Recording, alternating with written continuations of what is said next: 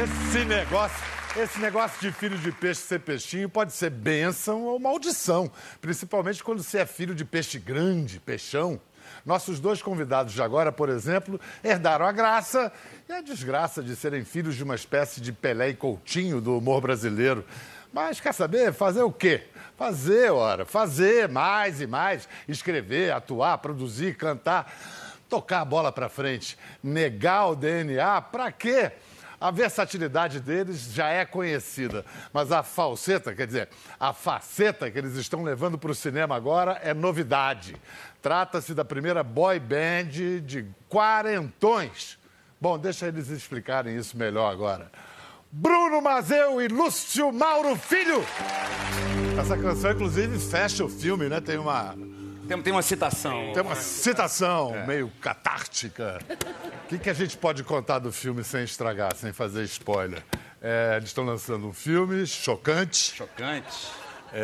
Basicamente é isso. É isso. É isso. É, foi spoiler. Vai ter que ver o filme. Não, trata-se de uma história de, de, como eu disse antes, uma boy band dos anos 90, que eram cinco integrantes, aí morre um deles. 20 anos depois do sucesso meteórico que eles tiveram. Portanto, se reúnem de novo, os quatro remanescentes, que eram os cinco, só que um No caixão. no caixão. caixão. É, exatamente. E aí acontece a vontade de voltar. Como diz o feliz anúncio do filme, eh, ninguém pediu, mas eles voltaram. Não é isso? É isso. Chocante.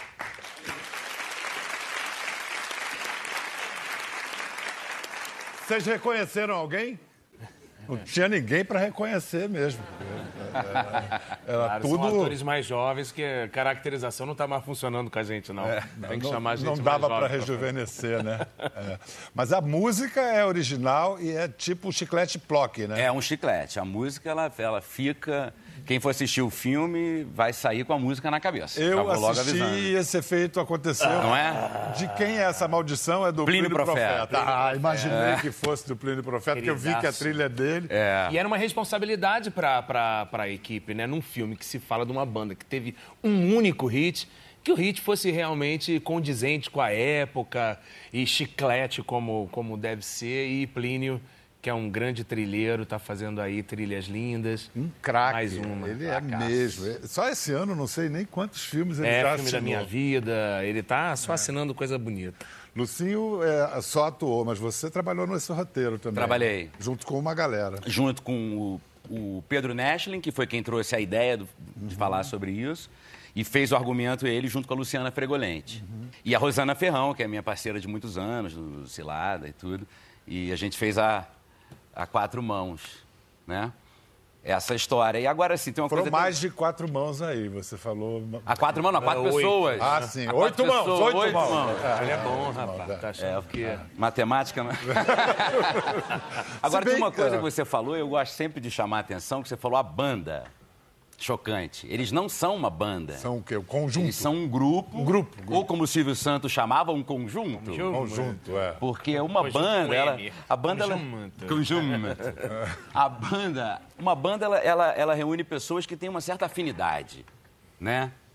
Pessoas que querem falar aquelas mesmas coisas, é, querem botar para fora aquelas ideias, e normalmente elas se conhecem da, da rua, da escola, da- sei lá, né? São, e, e não é o que acontece nesse caso.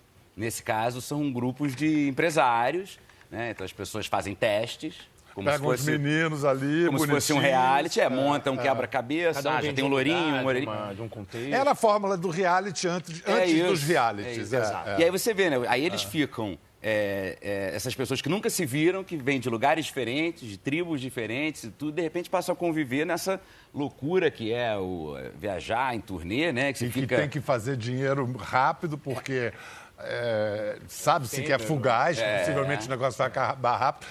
Não se sabe que vai acabar do jeito que acaba É a história verdade. do chocante, que, que é boa. Essa eu não vou contar. Essa aí é spoiler. Vou contar. Tudo bem que o humor está mudando, e tudo, mas- a decadência sempre é engraçada, né? Sempre. Sempre. Por que que a gente acha graça na desgraça É, dos outros? inclusive, a gente começou a pensar na- nesse filme, primeiro pensando na tragédia desses caras, né? É, é, nesse momento da vida em que o cara olha para trás e, e repensa o que, que eu já fiz, ou o que, que ainda dá tempo de fazer, né? Alguma coincidência com o fato de vocês serem quarentões, estarem vivendo... Possivelmente, sim, né? Sim, um momento de reflexão, É, né? E tem um, Você- pare- um paralelo com a nação também, eu acho, né? Opa! A gente que experimentou aí, é, num- nesse passado recente, um momento de muita esperança nos anos 90 e 2000, de um certo equilíbrio nas finanças e a democracia e tal. E agora, de novo, entramos no furacão, então, quer dizer, tudo é meio cíclico, né? O passado deles é de glória e de sucesso e agora eles estão aí super seres humanos comuns, é, todo mundo meio que vivendo de bico, né? Tirando meu personagem, tem uma profissão super nobre, que ele é oftalmologista do Detran, né? Mas os outros, eles vivem de bicos, como muitos brasileiros estão vivendo agora, depois de toda uma punjança, né? É um filme também sobre amizade e, e vocês dois são, são amigos. Vocês se conhecem desde muito pequenos, eu presumo. Sim. os pais são, Sim. sempre foram parceiraços. Mas amizade mesmo vocês desenvolveram de- depois de mais velhos, né? É, é, é verdade. Por quê? Eu acho que foi assim. ah, primeiro porque a nossa diferença de idade, que é de 3, 4. Três, Três anos. anos. Você está com Anos. 43, você está com 40. 40. É. né? Isso é, na adolescência e na infância parece uma diferença maior. É uma diferença bem grande, né? Né? De 13, um moleque de 13 e um de 16. E Bruno foi para a Total. redação muito cedo, né? É. O Bruno foi escrever. E, e- Bota e- cedo nisso. Né? Então o cara foi ali para pro, os gabinetes dos redatores, enquanto que eu estava lá no teatro. Né? Daqui a pouco o Bruninho estava vindo para o teatro, eu estava indo para a TV. A gente foi meio que se desencontrando no trabalho, e o trabalho tomando as nossas vidas, porque nós somos dois workaholics, nós dois trabalhamos muito, nós nunca paramos de trabalhar desde o momento que começamos a trabalhar e começamos cedo. Então foi meio que o trabalho também que acabou nos unindo, né? A gente foi eh, nos tornando senhores das nossas próprias carreiras, tendo oportunidades de sermos, além de atores, produtores, autores, e criar os nossos projetos. E aí, quando a gente virou criador de projeto, é claro que o Lucinho estava no projeto do Bruno e vice-versa. Eu acho que do jeito que a gente trabalha, não, não, não tem outra maneira. A gente fica amigo de quem trabalha com a gente. Ou então são aqueles amigos lá atrás da infância. Exato, é. Porque ne- nem na prática não dá para ser de outro jeito. Vem cá, e a estreia é do João, do seu filho. Em É cinema. verdade. É mais uma Deus. geração da família. Olha, não sei, foi uma coisa muito. Não foi planejado. Como é que foi? Ele foi. Ele foi. Era um dia que tinha a sequência da gincana, da, Da apresentação. da apresentação deles. ah, ah. Sim. E, e- então tinham 500 figurantes, não- e aí, crianças e tudo. E era um sábado. Eu falei, ah, vai comigo, você fica ali na. E aí, na hora de fazer a, a cena, que era uma discussão com o Lucinho, a- a- o garoto que veio fazer era muito grande, era quase o tamanho do Lucinho. Aí a gente ia sair na porrada. né? Eu falei, pai, não tem sentido isso, tem que ser uma criança menor, assim. Aí Pra o ficar Johnny... mais ridícula a briga, né? Um quarentão brigando com a criança. É. E aí o Johnny Araújo, que é o diretor do filme, é, sugeriu que chamasse o João. Nossa, pra mim foi uma emoção, para todos nós foi uma Nossa. emoção. Os takes do, do nosso lado, praticamente nenhum valeu, porque o Bruno não está representando, ele está assistindo É. o filho estreando profissionalmente com os melhores amigos e eu com aquela carga dramática de ver o Joãozinho que, que, na- que vi nascer e que é filho de Bruno, que é neto de Chico e toda a nossa Nossa. história de famílias. Foi realmente uma experiência muito especial. Mas vem cá, tudo que vocês fazem tem essa voltagem, essa carga emocional, né? Tudo, porque... A gente, inclusive, teve que aprender a lidar com ela, né? E acho que na escolinha foi o momento que a gente realmente tomou um susto brabo, porque no primeiro dia da escolinha, enfrentar o Bruno vestido de Chico foi confuso.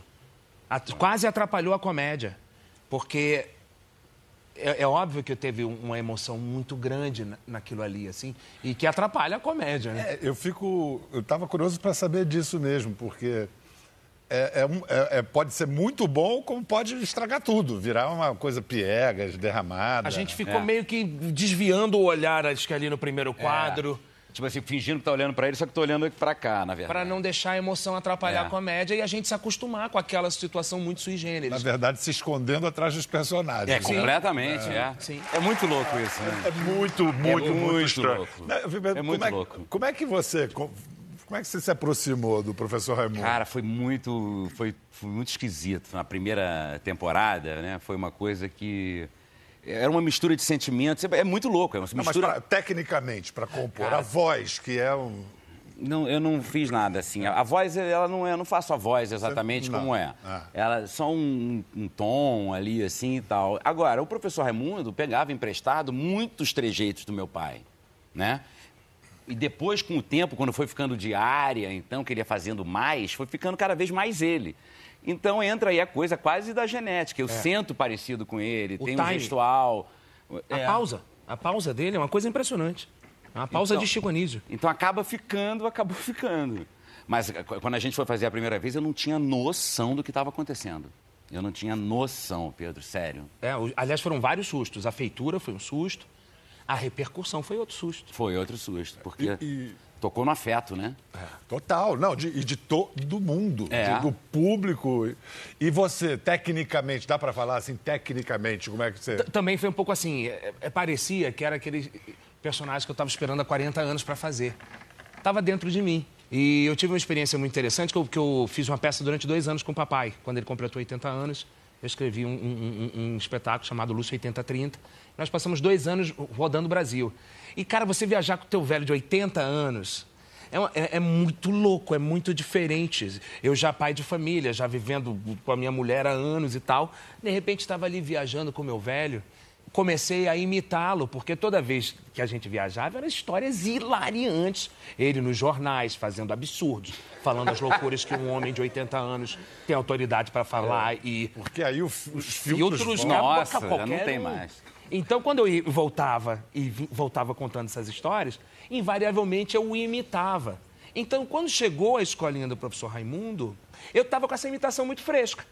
Então, realmente, não era só seguir o texto, que, aliás, ele nunca seguiu. Então, eu também Agora quis fazer homenagem a ele e, e não seguir o texto. Agora, na primeira temporada, ficou todo mundo muito é, fiel ao texto, estava todo mundo. A gente, claro, A gente Lucinho e eu, a gente tem essa coisa da- dos pais ali, então a emoção ainda vai muito mais profundo.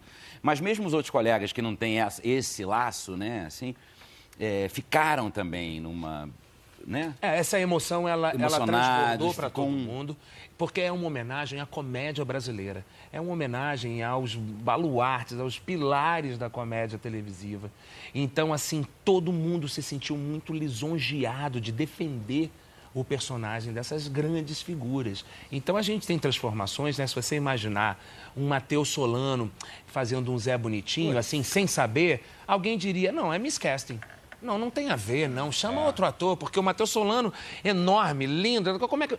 E não podia E ter aí- sido mais E agora? perfeito. Você consegue imaginar outra pessoa? É, impossível. Então é, é um ator que foi tocado pelo, pelo desafio. Pai e filho, como é que estão os gêmeos, hein? Ai, tão lindo. tá com o quê? Três, quatro meses? Vamos fazer quatro meses. Quatro meses É, agora. tá dormindo bem? Tô A- dormindo super A bem. vida não imitou a arte lá, a- os cinco vezes comédia que eu tô Não, é verdade. Tá tudo bem, né? Não, Pô, cara, que produção tão de feliz. Bruno Mazeu e Cara, Joana gêmeos aí, essa altura. Mas então tá beleza. Tá, Tá, tudo... tá ótimo. João tá curtindo. O João tá apaixonado, é padrinho dos dois. Ah, inclusive, Ah, você é lembra padrinho dos disso? Aham, aham.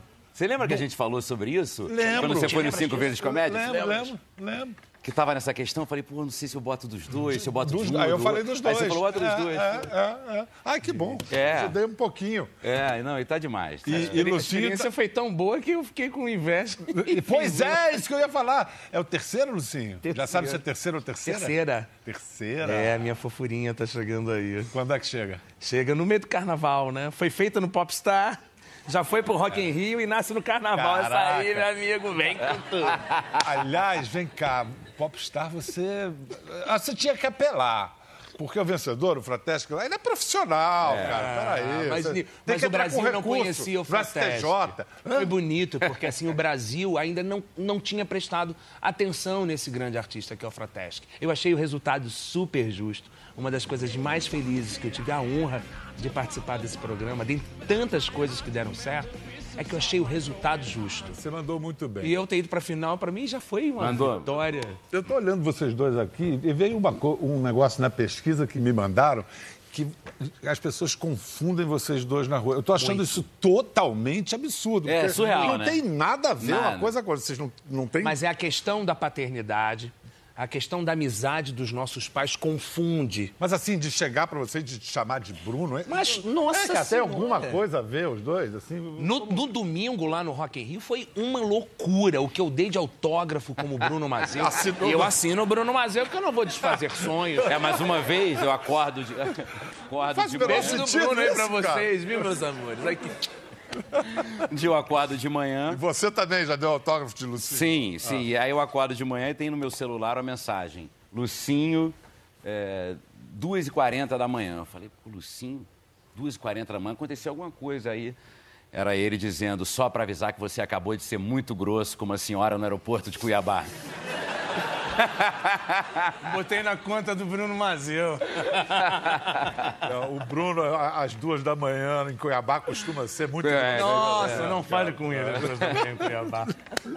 Vem cá, eu falei no início do programa que às vezes ah, ah, esse negócio de ser filho de peixe não é muito fácil. Assim, é meio. Você não tem escolha. E, e ser filho de peixe grande, então, sei lá, né? O Edinho, filho do Pelé, que tenta ser goleiro, é um goleiro que nem é tão bem sucedido.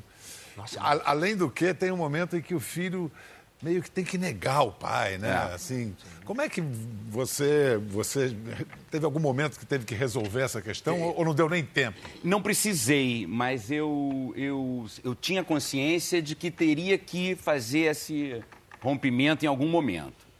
É, quando eu comecei a, a engrenar mais na- na- nos roteiros e tal, eu fui fazer o, o programa dele, Chico Total, que até reprisava no Vivo, assim, um da, foi o último programa, eu acho, que ele fez no formato dos personagens. E eu estava lá cuidando desse programa e sabia que não podia ficar muito tempo ali. E estava esperando esse momento de ter um, é, é um rompimento, né? É mesmo. É, é rompimento. É- E só que aí aconteceu que meu pai teve um acidente, ele escorregou e bateu aqui, e ele foi para os Estados Unidos fazer um tratamento, que ele ficou paralisado. Então o programa teve que ser cancelado. No que o programa foi cancelado, eu fui deslocado para o Sai de Baixo. E, e aí engrenei minhas coisas. A ruptura, na verdade, foi o acidente que ele Exatamente. ele teve. É, é, E assim, também temos sorte que nós somos filhos do, do segundo, terceiro casamento tal. É, eu acho que os nossos irmãos mais velhos sofreram mais e, de certa forma, a gente foi beneficiado por isso. Sabe, Sim, quando chegou a nossa possível, vez, é possível. é, ainda existiu uma comparação, ainda existiu uma, uma, uma pressão, mas já havia uma distância das nossas idades É para com os nossos pais. Minha diferença com meu velho é de quase 50. É, também. A sua também. Então, acho que isso, de uma certa forma, nos protegeu. É verdade. Mas e quando viraram parceiros, como é que começou a se dar essa transmissão? O que, que você dá? É que essa parceria de pai e filha é uma loucura. Foi uma né? sacanagem maravilhosa. Como é que rolou essa transmissão de, de conhecimento, de malandragem, do, das, né, do caminho das pedras? Assim, de trabalhar no, junto. No, no meu caso específico, assim, primeiro de tudo, o papai, é, é, ele sempre deixou muito claro que ele quase não gostaria que eu me tornasse ator antes do tempo. Sabe? Ele fez muita questão de deixar isso muito claro. Ele era diretor quando eu era mais jovenzinho, então ele tinha inclusive o poder de me colocar né, nas obras. Mas E ele sempre colocar, falava, é. Lúcio Mauro, garoto prodígio, não. Ele me falava isso. Tome muito cuidado para não virar um sucesso antes de ter o seu caráter formado, porque senão o seu caráter vai ser influenciado por esse sucesso. E ele fez, ele fez, ele fez, ele fez tanto que eu fui procurar realmente a minha turma, fui procurar o meu jeito, fui lá para o teatro, fui trabalhar com o Ivan de Albuquerque, que virou meu mestre. Então, eh, a minha volta para o mundo do meu pai se dá através um pouco do Chico, quando eu vou- fui trabalhar numa peça de teatro que o Chico dirigiu, primeiro texto de Heloísa Perecer, Isso. que era nora do, do Chico, era casada com o Lug na época. E quando ela me chamou, ah, Lucinha, vem tal. O Chico achou que quem estava indo era o meu irmão mais velho, Alexandre. Quando chegou Lucinho de bermuda, 16 anos, eu, ué, mas o Lucinho é ator? E aí a gente começou a trabalhar junto e, graças ao Chico, a televisão começou a prestar atenção no filho do Lúcio Mauro, que está trabalhando ali com o Chico. Né? Mas o meu pai mesmo, ele segurou muito isso. Então, ele praticamente me falou um dia, falou, um dia nós vamos encontrar lá na frente. Oh, e aí mais, você já mais vai que ser um artista. diretor, ele aí foi um grande educador. Ele foi um né? grande É, educador. exatamente. Porque muitas vezes o que acontece do- no- com a criança prodígio é que ela não, depois da adolescência, ela- na adolescência ela se perde. Ele falava Começa a não isso, ter mais filho, papel, vai ser a, uma a voz frustração, muda. É. sua voz vai mudar, os papéis vão, vão rarear, e aí você, nesse momento, você pode se perder. Então é melhor que você espere um pouquinho. E, e foi, cara, exatamente o que aconteceu. Eu fiz sucesso na hora que tinha que fazer. Rapaz, hoje o, o- o Bruno tomou um susto quando chegou na maquiagem, porque por um, um- um erro ali de comunicação tinha uma peruca e um bigode do Alberto Roberto. Ele levantou e pediu o primeiro táxi para ir embora. Não é nada disso, não tem pegadinha, mas é porque eu queria me gabar de um grande momento que eu vivi com os pais desses dois aqui. Ai, que maravilha. Tirem os maridos da sala, porque esse é um programa TPM. Tesão para mulheres.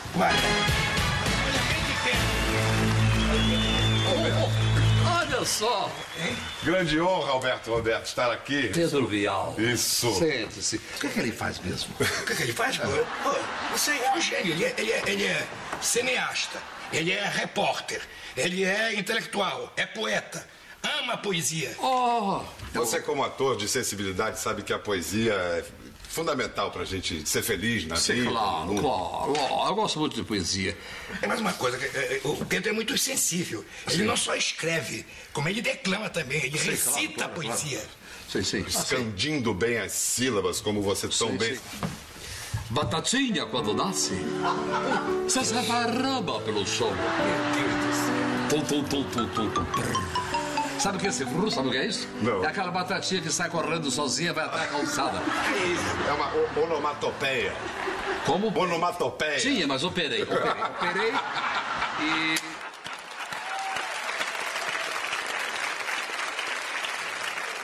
Um dos, olha, um dos exercícios mais difíceis da minha vida, Pedro.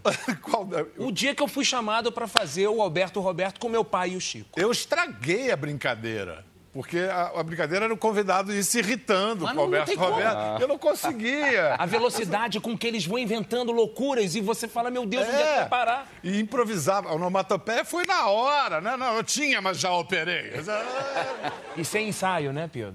Sem ensaio. Sem ensaio. É bom que as pessoas Não. saibam que, ah, não, deve ter um encontro. Não tinha texto, não. Não. tinha ensaio e valia a primeira. A primeira. Com o Chico sempre valia a primeira. Não tinha aquele negócio, de, não, vamos fazer a segunda. A segunda já, Imagina, já era. Comédia, não tinha paciência nenhuma. Eu conheci o Bruno em 1984, fazendo um Globo Repórter eh, sobre o pai dele. O Bruno tinha sete anos, né? Isso, É. 84. Você já era. conta ele- de ele- quantas mãos escreveu? Não faz essas perguntas. Rapaz. Vem cá, intelectual Bruno Mazeu, eu já vi neguinho fazer anos de análise por menos que isso, hein? Nossa senhora, É. bicho. Mas isso aí já estava assim. Tirou de letra, né? Tranquilão. Pô, eu lembro disso, a gente foi pra São Pedro. Tem você ali também, São Pedro da Aldeia, né? É, pois é, eu digo, na, na lancha. Na lancha. na lancha. Não, mas não tem jeito, você nasceu com carteira profissional, né, É, Bruno? cara. Não- não- É, eu nasci nesse universo aqui, né? é. E eu nasci vendo fazer, né? Eu acho que isso que me seduziu mais. é. Aí, Né? é, O ver fazer. Por isso que a coisa da escrita. não tem maneira mais natural de aprender, né? Orgânico, ninguém te ensinou. Você É. ver fazer é... É. Seduzido por esses gênios, né? Porra, e não é por qualquer um turma. fazendo, né? Pois é. Eu sou obrigado agora a denunciar uma dolorosa ruptura que você, Lucinho, Lúcio Mauro Filho, promoveu num dos pilares da tradição familiar. Algo realmente chocante. Não, ele até os quatro, cinco anos, ele era botafoguense. Ele é que tem que explicar por que, que ele me traiu. E aí, o que, que aconteceu? Que, eu continuei sendo botafoguense. Ele é que traiu. O que, que vocês estão aplaudindo? Fui Eu perdoado, não sei que né, vocês estão aplaudindo. plateia. Olha, é o né? seguinte, Bruno, casaca pra você é outra coisa, né? exatamente. Casaca, casaca. Casaca, casaca, A turma é da fusaca. Pô, Lucinho, e seus filhos até agora? Eles são Flamengo, mas não foi imposto. Não teve imposição. É claro que também, né, eu, sei lá, ganho um, um- macaquinho do, do- do Vasco, não, não- vou botar na criança, entendeu? Mas é, quando os meus filhos nasceram, eu tinha acabado de me curar do vício do futebol. Eu, durante um tempo, fui doente. viciado de ir no Maracanã e de arranjar confusão. E aí o Flamengo uma vez perdeu a final para o Santo André, a final da Copa do Brasil, em pleno Maracanã. E houve uma confusão com o torcedor, porque quando o seu time perde, aí o artista, nessas horas, é o pé frio. É o pé frio. A celebridade é um pé frio. Então já aparece um cara pra falar, também esse babaca aí do papi aí, esse... E, e- e aí eu fiquei brabo, tal, e não sei o quê, meus amigos me juntaram, e aí a torcida que, obviamente, me ama, graças a Deus, já veio defender e tal. E, e aí quando eu saí dali do estádio, aí eu fiz uma reflexão, meus filhos tinham acabado de nascer. Eu falei, que babaquice é essa? Como é que eu me coloquei é, é, a perigo por causa desses caras que ganham muito mais do que eu e talvez nem trabalhem tanto quanto eu, ou com tanta paixão quanto eu. E aí foi realmente uma chave que virou dentro de mim. Eu fiquei três anos sem ir no Maracanã. Maracanã ficou tão triste que entrou em obras. E aí depois eu me vi curado. Então agora eu faço uma carne durante o jogo. Ah, fez o gol, eu vou lá, assisto, vibro. Mas não tenho mais aquela. E isso foi maravilhoso para educar meus filhos. Porque no dia do 7 a 1 nós estávamos. A gente acabado de chegar em Búzios, e aí. de- De Búzios, e aí sentamos para assistir o jogo. E aí, pô, primeiro gol, segundo gol, terceiro gol. E aí o meu filho começou a me olhar como um filho que pede, pai, como é que a gente se é. comporta agora? E eu sentindo aquilo, aquele olho vindo para mim, eu virei e falei assim, filho, você quer tocar sua guitarra agora? Porque o momento é esse. Aqui nada vai mudar, a tendência é piorar, pelo que tudo a gente está vendo é piorar. E assim, é, já tem muita tristeza no mundo. Tristezas muito mais profundas do que apenas uma competição onde todo mundo é patrocinado, todo mundo ganha dinheiro para aquilo, e se não ganhar também, nada vai mudar. Aí ele, ah, eu vou tocar uma guitarra. Saiu, foi tocar a guitarra e, poxa, vieram mais quatro, mais três gols, então o papai estava certíssimo. E, e- e, Bruno, você, como é que tá sua- É, eu o tô- seu, eu- o seu vas- vasquismo? Eu tô querendo achar essa chavinha aí, Lucinho. Eu, é claro que hoje em dia eu vou muito menos do que eu ia, né? É, mas eu, em função do João, eu, ao contrário de Lucinho, como ainda não virei a chavinha, o João é bem fanático, como eu. E a gente Então- pega uma carona. E aí ele quer tá ir, com- 12. É, é a idade. E é hora de ir, assim. Então ele, ele quer ir nos jogos. E aí como é que você faz? Tem que levar, né? Depois do intervalo, o Bruno vai falar um pouco do sucesso da série Filhos da Pátria, criada por ele. A gente volta em instantes. Bem-vindos de volta e bota de volta nisso. Volta aí, 195 anos. A série Filhos da Pátria, criada pelo Bruno Bazeu, começa no dia 8 de setembro de 1822, o dia seguinte ao Virundum, o popular ouviram do Ipiranga as margens clássicas. Virundum. Na série, o Bruno usa as lentes do humor para mostrar que os nossos hábitos mais nefastos não começaram ontem nem anteontem. Quando é que te deu o estalo, assim, de fazer os Filhos da Pátria? Olha, eu, eu- sei que você lutou, cavou para fazer Foi, essa foi, série. foi É. uma, foi uma viagem. E eu, eu, eu comecei querendo falar um pouco desse nosso. falar do brasileiro. Não necessariamente numa coisa de época. Falar do brasileiro, do brasileiro que fecha o cruzamento, né? Do brasileiro que, que dá o jeitinho para conseguir coisa, do brasileiro que tem que ir ao cartório, né? Coisa mais brasileira do que cartório. Queria falar disso, dessa nossa essência. Por que, que a gente é assim? Em paralelo, eu, eu, eu gosto muito de brincar com a história. É, sempre gostei, fiz um ensaiozinho ali no Fantástico e gostava dessa, dessa, desse universo. E aí juntei as duas coisas. Né? Falei, pô, vamos falar então de uma família, uma família que poderia viver tranquilamente hoje em dia, e vamos como- como- colocar ela lá atrás, em mais um dos recomeços do Brasil, porque talvez até a independência nem seja o primeiro recomeço, né?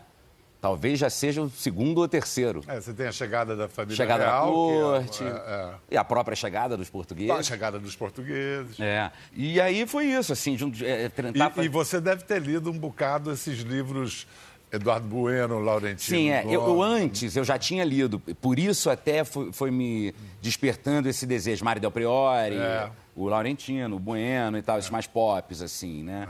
São uma É, delícia, né? Delícia É, de é. ler. Libertaram a história das, É, isso, isso eu, estava né? muito É. movido também por isso, assim, porque eu já estudo hi- história com meu filho, para ele fazer a prova, né? É, vejo o quanto é, é, pequena a história ensinada no colégio, né? E, e, e, o quanto a gente conhece pouco da nossa própria história. Você falou o ensaiozinho no Fantástico. O ensaiozinho no Fantástico foi o baú do baú do Fantástico, onde, é. por exemplo, havia furos de reportagem, uma entrevista com Dom Pedro I. Olha lá. Não é de hoje que Dom Pedro andava chateado com atitudes da coroa portuguesa, como aumento dos impostos, inflação e até corrupção, coisas que, segundo o príncipe, não combinam com o futuro do Brasil. Dom Pedro. Eu vinha de São Paulo, de uma viagem de negócios, estava tranquilo, estava curtindo as curvas da Marquesa de Santos, da Estrada de Santos, quando fui interceptado por um mensageiro trazendo propostas inaceitáveis de Portugal. Pá, que eu já estava com Portugal. Estava com Portugal.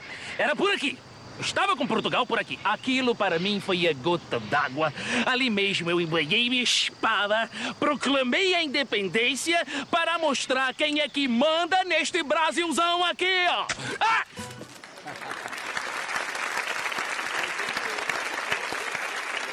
Aí Dom Pedro ainda ia arrematar hoje com. Procurarei não errar na condução desta nação, mas se o fizer, consertá-lo-ei. Vem. Oi, ó.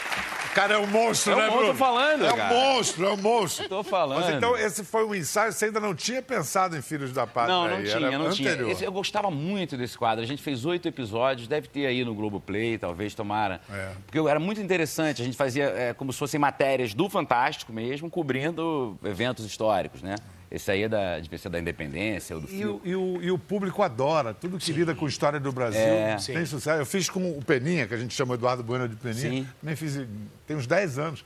O É Muito História, que também a gente reproduzia eventos históricos com o Peninha. É importante, Fantasiado. né? É, exatamente. Fantástico, fantástico. Uma E é, delícia. e é muito bom a gente. A, a gente escrevendo agora o Filhos da Pátria, né? É, é, muitas vezes a gente chegava num link com hoje em dia sem ser uma coisa buscada. Chegava naturalmente, sabe? Estava desenvolvendo alguma coisa da época e via, peraí, mas isso é igualzinho o que está acontecendo agora, sabe? Ou o caminho inverso, né? Fala, queria falar disso. Será que teve isso ali? Aí você Sempre- vai botar sempre, tem. Sempre tem. O primeiro episódio começa com uma frase seminal do Nelson Rodrigues. Exatamente. Subdesenvolvimento não se improvisa, é obra de séculos. É isso é uma É isso Cara, aí. A gente, a, a gente, é, assim, eu acho que a gente, o que a gente vive hoje em dia, né, não é por acaso, né, não começou agora e, e realmente é, é- a gente vem ensaiando há muito tempo para representar isso agora. Né? Não estamos improvisando uma crise. Celso Furtado diz o subdesenvolvimento não é um estágio, é uma condição. O, o, o Lucinho, vamos ajudar a vender os próximos episódios. Eu sei que você já viu todos no Globoplay, né? Não tem como, né? Vamos lá, como é que a gente vende aí? Para quem já viu e para quem ainda não viu. Cara, são tantas qualidades que fica difícil você eh, focar numa só, né? O texto pega até mal eu falar aqui, porque... Aqui na presença desse. É, mas realmente, ele- eles terem descoberto um jeito de se falar é, é, totalmente contemporâneo da história, isso é um serviço que o Bruno e toda a equipe está prestando é, para a história do Brasil através da televisão. E a televisão ela tem essa função social, mesmo quando é comédia, mesmo quando é... pri- acho que principalmente quando é comédia. Né? Então, é, é, só isso já é sensacional. Mas também tem, e eu sem, sem pedir spoiler, mas eu acho que tem aí uma trama da escravidão, que é um elemento chave para contar a história do Brasil. Até hoje a gente está vivendo as consequências disso. E, e tem as. Primeiro. Dar o nome de Lucélia para a escrava é sensacional. Sensacional. E ela está guardando dinheiro para comprar a sua liberdade e esconde. Ai, aquilo me deu um arrepio que vai acontecer alguma coisa ali. É, porque a Lucélia... Aquela, aquela, aquela linha de história ali vai.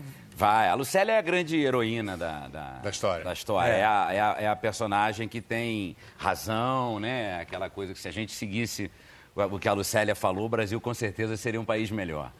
É, ela, ela quer comprar a sua alforria, ainda não havia nessa época, pelo menos não muito forte, movimento abolicionista, né? Ainda não se falava muito disso. E, e para ela, não, ela não queria simplesmente fugir ou, ou dar um drible naquela coisa e viver à margem. Ela, gosta, ela, ela o tempo inteiro ela queria comprar a alforria dela para poder viver inserida naquela sociedade. É uma personagem obstinada, né? E eu, eu, eu, assim, a gente não, não chega a, a aprofundar, assim, porque a gente nem teria essa capacidade, né? Não... Mas eu gosto muito, eu gosto muito do final da Lucélia. Vamos ver, vamos ver. Isso aí não fica nada a dever e... a Sopranos, a, a Breaking Bad, porque você está vendo o personagem principal no seu momento do, não, start não, da, da, Ali no início, na cocada, logo assim como quem não quer nada, já origens da inflação. É. No, no, início. E depois ali a inauguração, a primeira propina. A primeira propina. Não sei se é a primeira propina do Brasil, claro que não. A não, primeira desse cara. É. Principal, é. é, e num clima bom, né? Um clima. É, cara, a gente está vivendo um momento no Brasil que o debate está empobrecido, está tudo meio paralisado. Talvez com humor. Aliás, talvez não, só através do humor a gente pode começar a conversar e também através do passado falar um pouco do presente. Você está sentindo que está começando a melhorar um pouco, assim? Vocês, entre os amigos. É, falar, conversar sobre política, falar sobre opiniões diferentes, assim, ou continua tudo travadão? Ainda está ainda tá estranho. Acho que ainda está estranho. Eu agora, nessa, nesse momento paternidade você está muito recente, ocupado. Eu tô, eu tô pouco socializando, né? E eu não estou mais em rede social, então eu não, eu não sei muito o que, que andam dizendo por aí. Agora, concordo com você que realmente o humor é uma grande arma que a gente tem, é uma, é uma grande ferramenta da sociedade para para alertar sobre as coisas que, que a gente gostaria de mudar, né? Seu pai dizia, o humor não tem o poder de consertar nada, mas o dever de denunciar tudo. Exatamente, exatamente. É isso aí. O humor, o humor quando ele tem o, a, a base crítica, né? Aí é imbatível. Aí é imbatível, porque aí é quase uma vingança de todos nós. Né? Quase o que a gente gostaria de dizer está sendo dito ali, né? E aí a gente ri com. É o melhor, é o melhor riso. É. E você, Lucinho? É, eu acho que ainda são tempos estranhos, assim. As pessoas estão muito preocupadas em defender as suas opiniões com tanto afinco que se esquecem que para você se balizar uma opinião sua, você tem que ouvir as outras. Não adianta só você falar, ah, eu acho isso, né?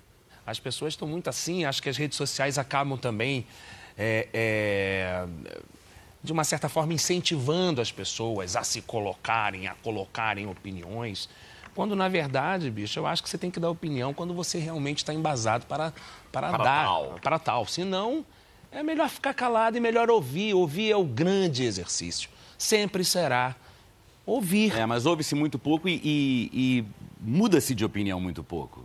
É, eu é, adoro isso. Opinião em... formada. Todo mundo tem, tem, a sua opinião formada e é isso. Eu gosto, eu gosto de mudar de opinião. Eu, eu, eu, eu adoro um mudar de opinião. Tipo, ah, é porque eu, porque eu. Ah, não, não, eu adoro quando eu mudo de opinião. Se as coisas mudam, como Exato, é que as opiniões não lógico. mudarão? Isso né? humaniza, né?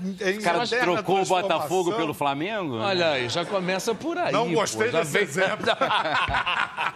Gente, sucesso com Chocante. Já Assista tá aí, ao Chocante com, com esses dois jovens. E com Débora Lam, Bruno Magela. Garcia, Marcos Magela, Pedro, Pedro Neschlin, Tony Ramos. Tony Ramos. Tony Ramos. É uma, realmente uma delícia e um, um filme para toda a família. Clara Castanho Clara também. Castanho. Ah, sim, claro, com grande participação. destacar. É isso aí. É um Beleza. momento especial. Todos ao cinema. Valeu, até a próxima. Valeu.